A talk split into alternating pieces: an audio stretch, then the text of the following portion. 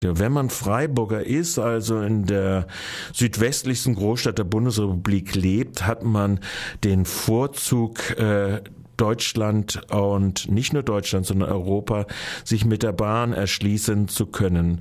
Unter anderem auch die Komfortabilität per Nacht nach Wien, nach Berlin, nach Brüssel oder auch nach Paris zu kommen, denn diese Nachtverbindungen sind existent.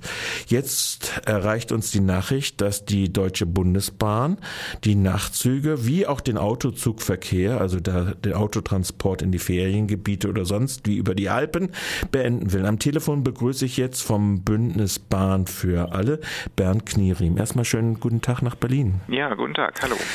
Ja, also was sind denn das jetzt genau, die Pläne? Äh, ist schon jetzt unmittelbar mit der Fahrplanumstellung, die ja normalerweise uns immer beschert, neue Preiserhöhungen, auch diese Abschaffung der, äh, der Nachtzüge schon vorgesehen?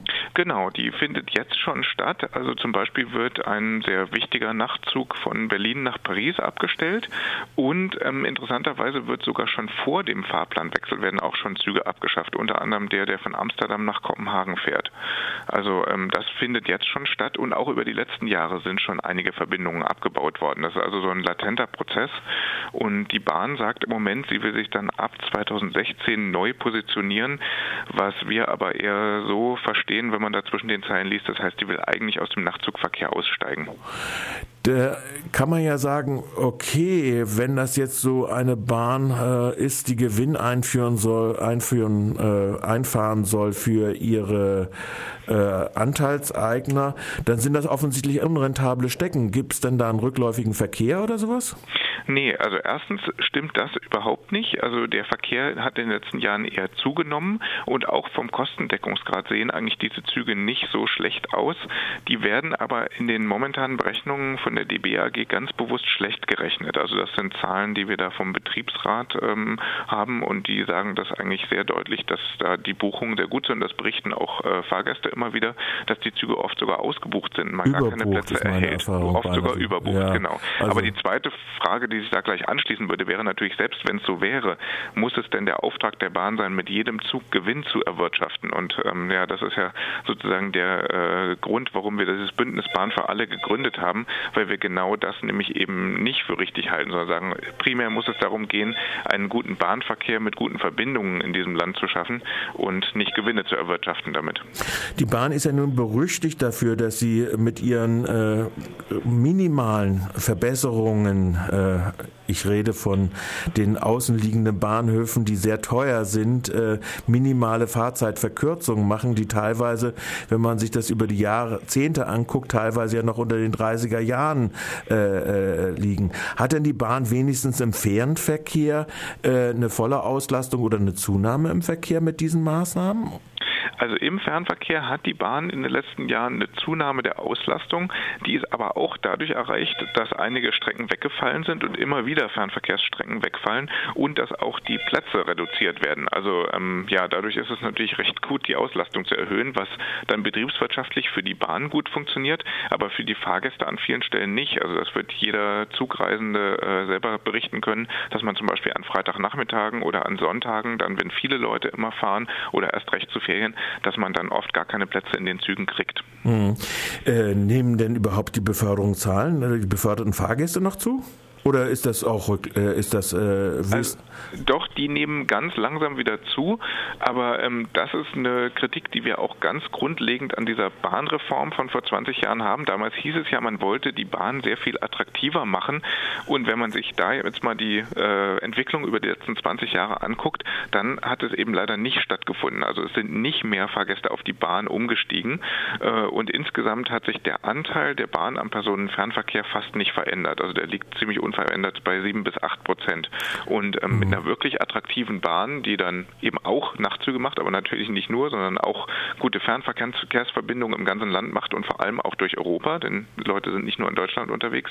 Mit so einer guten Bahn könnte man dann die äh, Anteile sehr erhöhen. In der Schweiz, gleich bei Ihnen nebenan, kann man das gut sehen. Dort fahren die Leute sehr viel mehr mit der Bahn und ist auch der Verkehrsanteil der Bahn deutlich höher, mehr als doppelt so hoch wie in Deutschland.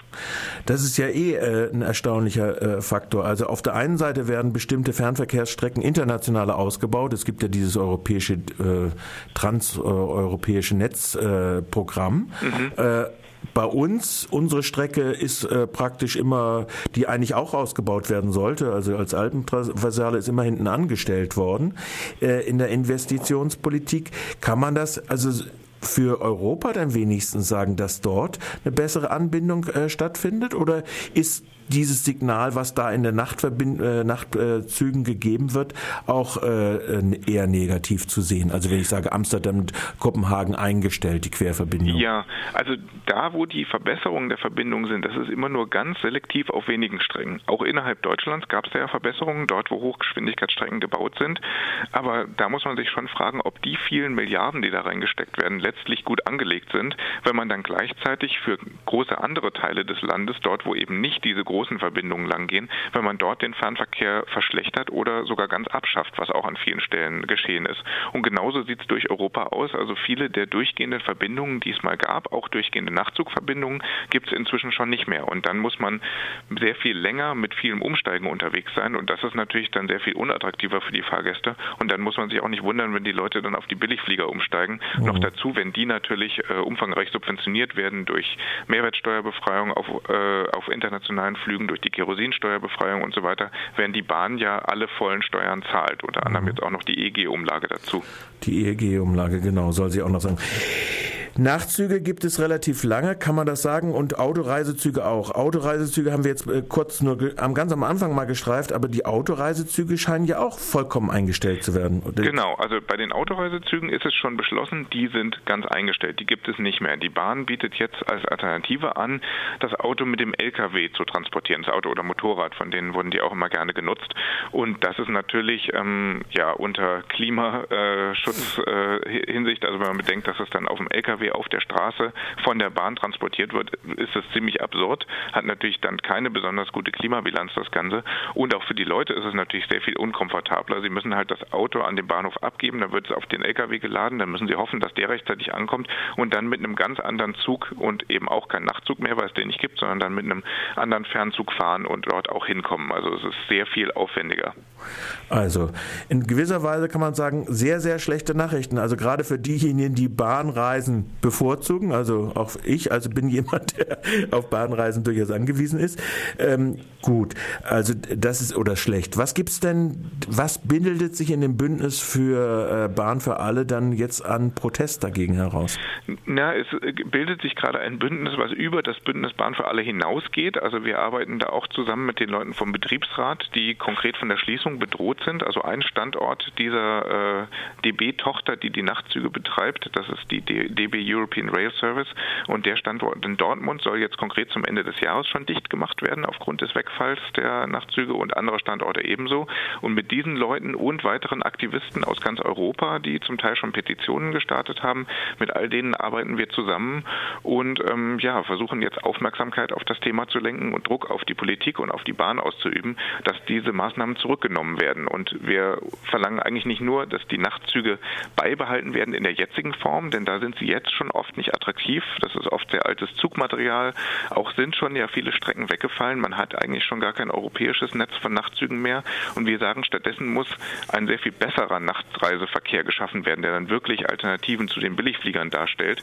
Und ähm, da müsste es eigentlich heute auch sehr viel bessere Möglichkeiten geben für längere Strecken, weil es ja die Hochgeschwindigkeitsstrecken gibt. Mhm. Also das heißt, man könnte über eine Nacht mit ein bisschen Vorlauf eventuell auch noch, wenn man sagt, zwölf Stunden Reise mhm. ist dann mit einem Nachtzug kein Problem, kann man enorme Strecken Strecken in Europa inzwischen zurücklegen. Und genau mhm. das müssten eben die europäischen Bahnunternehmen in Kooperation auch anbieten. Nochmal nachgefragt, ich habe gelesen irgendwo, es soll morgen eine Protestaktion irgendwo ge äh, äh, geben in Berlin. Genau, die gibt es morgen am Potsdamer Platz um 14 Uhr. Ähm, da werden wir gegen diese Abschaffung der Nachtzüge protestieren und da werden auch 5000 Protestpostkarten übergeben, die größtenteils in den Nachtzügen gesammelt worden sind, ah, ja. wo also die Fahrgäste protestieren, sagen, wir wollen weiter diesen Nachtzug. Und ähm, das ist auch sehr sinnvoll, denn ähm, Umfragen haben gezeigt, dass die wenigsten dieser Reisenden dann auf Tageszüge umsteigen würden. Einige würden die Reisestattisten gar nicht antreten und die meisten würden tatsächlich dann aufs Flugzeug umsteigen. Und ja. das kann nicht der Sinn der Sache sein. Also morgen am Mittwoch, den 24. September, diese Protestaktion mit Übergabe in Berlin. Adressaten genau. sind die Bundesregierung, äh, ja, die Bundesregierung im Wesentlichen sehe ich das richtig. Und auch die DB AG, äh, denn die Bundesregierung sagt ja immer, sie könne die DB AG nicht steuern, aber das ist natürlich Quatsch, weil es ein reines Bundesunternehmen Eben. ist. Also eigentlich wäre es auch die Aufgabe der Bundesregierung natürlich. Also, die Nachtzüge müssen gerettet werden, der Autozug. Wer, wer, wer da noch unterstreichen will, wird das, wird das, ist es jetzt schon eingestellt oder gibt es da noch Möglichkeiten, sich noch zu beteiligen? Zum Beispiel über die Webseite von Bahn für alle oder sowas? Genau, also da findet man einen Link auf der Website von Bahn für alle zu der Kampagne. Kampagne und es gibt auch diverse europäische Petitionen, wo man unterschreiben kann für den Erhalt von einzelnen Linien und das sind alles Elemente in diesem Kampf, um den Druck da zu erhöhen. Okay, also dann sage ich nochmal die Webseitenadresse www.bahn-für UE geschrieben, alle, wieder Bindestrich dazwischen, alle.de. Genau.